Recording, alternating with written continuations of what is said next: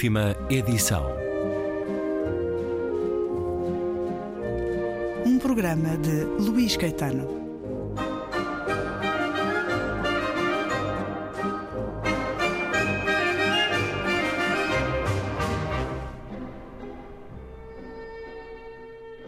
A conversa com Jefferson Tenório, autor de O Avesso da Pele, é uma edição Companhia das Letras. Jefferson Tenório, há ou houve no Brasil uma força estruturada de afirmação da negritude em oposição à violência, nomeadamente a, a, violência policial, mas qualquer tipo de violência racial. Em algum momento ou atualmente há uma mobilização política e social com um líder. O Brasil alguma vez teve alguém equiparado a Martin Luther King ou a Malcolm X, por exemplo? O que nós temos são coletivos. Né? É, nós não temos assim uma, uma ideia de es, é, escolher um grande representante. Né? Nós temos uma ideia mais de coletividade. Então, no Brasil te, tem muitos coletivos dos movimentos negros. Esses coletivos é que conseguem os avanços na, nas pautas. Congregam apoios, mobilizam e têm impacto? Sim, sim, tem, tem impacto. E um dos impactos é, é eu estar aqui eu não cheguei aqui sem os movimentos negros no Brasil. De que forma? Na forma de políticas públicas para as pessoas negras entrarem nas universidades. É, eu entrei pelas cotas raciais no Brasil, na universidade, isso é uma luta dos movimentos negros. Acesso à saúde, acesso à, à, à educação, isso tudo são pautas do movimento negro e desses coletivos. E esses coletivos são tão importantes por exemplo, dentro da universidade, que se consegue inclusive mudar é, a, o currículo do que se estuda hum. na universidade. Então isso é muito importante. Em termos de cadeiras e Em termos programas... de cadeiras, de programas, de autores. Né? É, a literatura negra no Brasil antes era inexistente. Né? Dos anos 2000 para cá é que nós tivemos é, um avanço nesse sentido. Mas por quê? Porque houve uma luta, houve uma série de reivindicações desses coletivos negros, né, que, é, que, que, conseguiram é, essas pequenas vitórias é, para que a gente conseguisse. Né, então quer dizer que há uma evolução no melhor sentido? Sim, ah. há, há, há, uma evolução, ainda que seja pouca, mas há sim uma, uma evolução, principalmente nos governos Lula e Dilma, em que você consegue uma ascensão hum. das pessoas negras na, na, educação, principalmente, na universidade, e que também passaram a fazer parte de uma, uma classe média é, negra. Né? E nos últimos três anos houve uma regressão? Houve. Houve uma regressão, uma estagnação. É, e talvez essa regressão é, cause um efeito catastrófico por, muita, por muitos anos. Né? Bolsonaro é o resultado de uma sociedade racista ou é ainda um estado intermédio de uma evolução que não sabemos onde vai parar? Bolsonaro era uma questão de tempo no Brasil. É, é, se não fosse ele, ia ser uma outra pessoa é, parecida com ele. Né? Porque no Brasil nós não resolvemos dois grandes problemas: a escravidão e a ditadura. E não foram resolvidos porque não há memória, é, não há preservação da memória é, no Brasil. Você não tem, é, por exemplo, museus né, que, que falem dos horrores que foi a escravidão, que foi a ditadura. Isso causa um apagamento é, no que foi essa tragédia, essas tragédias no Brasil. É, então, nós temos uma sociedade muito racista, muito conservadora, é, e o Bolsonaro é, na verdade, a síntese dessa sociedade que não admite é, a, essa estrutura é, racista e não admite que a ditadura foi um grande atraso né, na, na sociedade brasileira. Né? Quando ganha um homem que declara apoio eh, à ditadura a posteriori, enfim, durante, mas também a posteriori, como aconteceu na destituição de Dilma, a sociedade brasileira está doente? Acho que sim, eu acho que ela sempre esteve. sempre estivemos. É... Isto é generalizado em termos do país ou há focos? Nas grandes metrópoles, nomeadamente. O, Brasil é muito complexo, né? Ele tem vários Brasis. É, é, é, uma, é um, enfim, é um país muito grande, que tem realidades muito diferentes, né? Mas a gente sabe que quem é, elegeu é, o Bolsonaro é uma, é uma classe média É, e a classe média não é a maioria, obviamente, né? mas é uma classe média que tem muita força, tem muito, muito poder. Né? É, ao mesmo tempo, você tem é, pessoas muito pobres que viram no Bolsonaro talvez uma última, uma última chance de conseguir uma ascensão. Né? E aí acabaram né, votando. Porque não é, nem, nem a classe média e nem os pobres, eles não estão interessados em quem é direita e esquerda. Eles não estão interessados se o Bolsonaro é racista ou não é. O que eles querem saber é o quanto eu, eu vou conseguir ganhar com isso, ou qual, é, qual será a minha, a, a minha ascensão econômica. Então, a escolha do Bolsonaro é uma escolha econômica, ou seja, uma aposta econômica. Não interessa é, a postura dele. Né? Isso faz com que muitos negros de uma classe social mais elevada tenham também votado Bolsonaro ou não acredita? Não é, não é a maioria. A maioria dos negros foram contra é, a, a, eleição, é, mas houve sim é, há casos como o, o, Sérgio Camargo, né, que é o, o, o diretor do, da Fundação Palmares. É, há um deputado também muito famoso lá, que é o Fernando Holliday, que é um deputado negro de São Paulo, que também apoiou o Bolsonaro. Hoje ele se arrepende.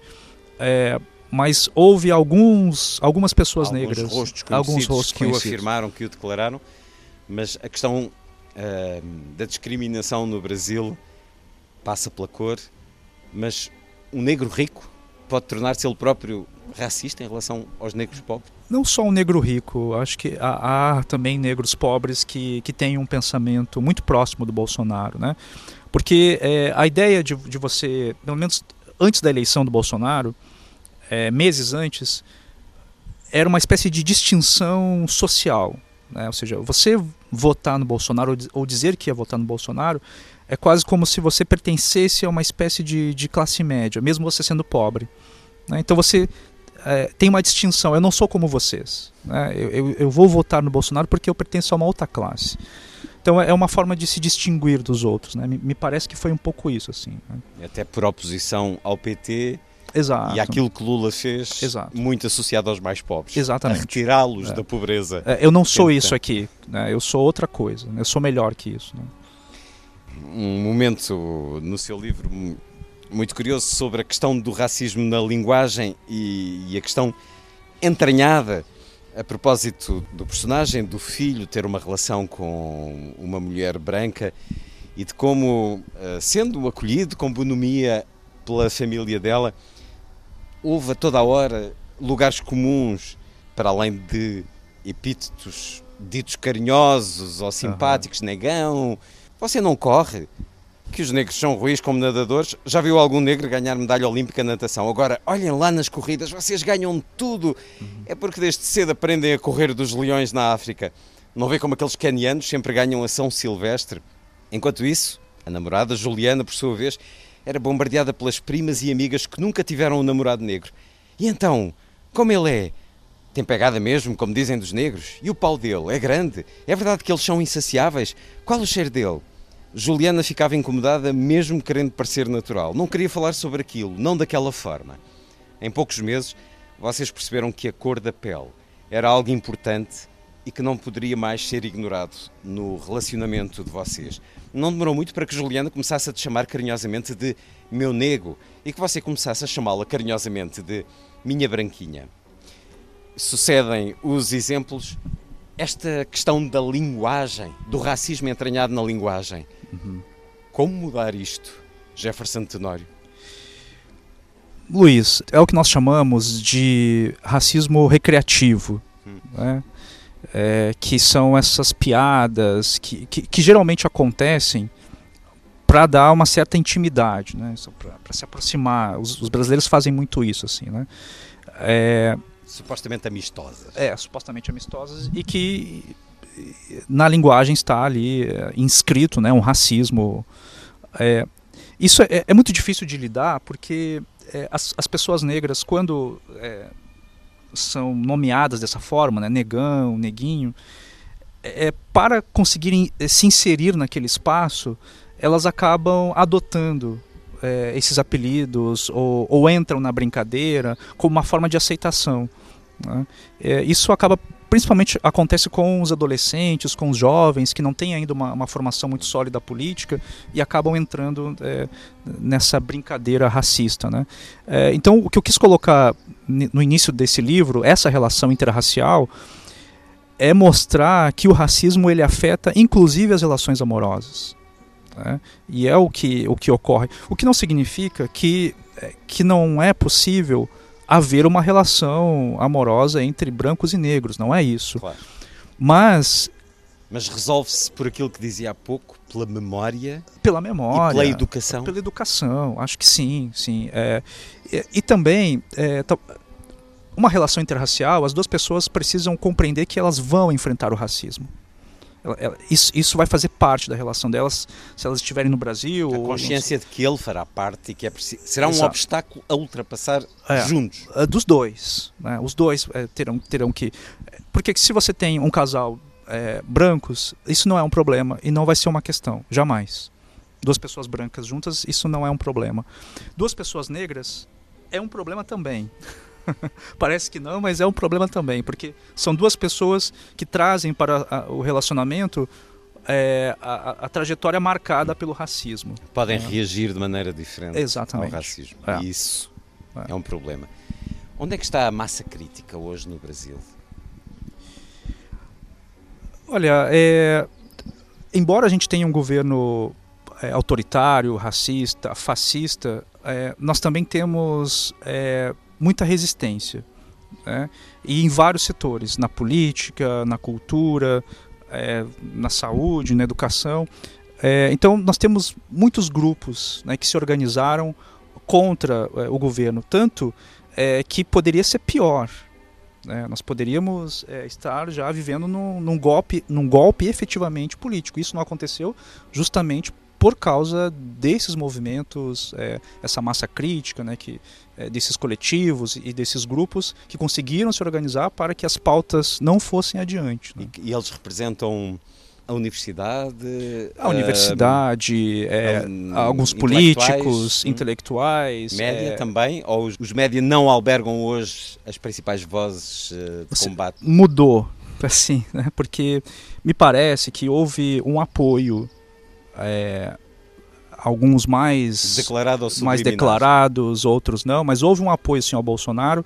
E depois, quando se percebeu o que era o Bolsonaro, é, a mídia começou a, a encampar, digamos assim, um discurso anti-bolsonarista. Né? Então, se você abrir os jornais hoje é, no Brasil, você vai encontrar praticamente todos os jornais criticando ou falando alguma coisa é, criticando o Bolsonaro. Né?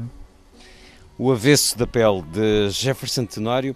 O título inspirou-se no Grande Sertão Veredas, de João Guimarães Rosa, um livro que é um monumento, uma obra de eleição na língua portuguesa, de trabalho de linguagem. É um livro e um autor que o inspiram particularmente, Jefferson Tenório. É um livro é, que foi um acontecimento na minha vida, né? o Grande Sertão Veredas. Que idade tinha quando leu? É, eu fui um leitor tardio, né? Então eu já tinha por volta dos 30 anos quando eu, quando eu comecei a ler né, O Grande Sertão Veredas. E o que é que ele causou?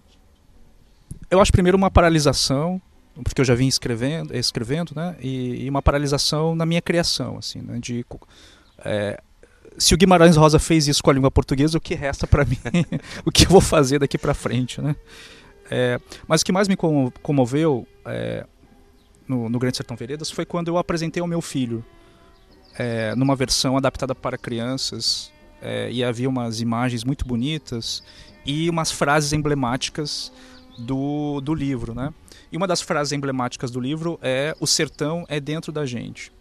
Eu ensinei isso ao meu filho que na época tinha seis anos de idade e eu ficava repetindo para ele, né? O sertão é dentro da gente, né? E fazia ele repetir também. É, porque eu entendia que o sertão é justamente esse lugar isolado, único, esse lugar que poucas pessoas têm acesso, um lugar árido, de, de e que só nós podemos chegar lá. Né? E com esse pensamento, então, eu criei o título O Avesso da Pele, né? que é justamente o que é o avesso. Né? O avesso é esse lugar isolado, único, em que só nós temos acesso e que devemos preservá-lo para continuarmos humanos. Né? O avesso da pele de Jefferson Tenório, a chancela Companhia das Letras. Muito obrigado uh... por ter estado na Rádio Pública Portuguesa. Obrigado, Luís.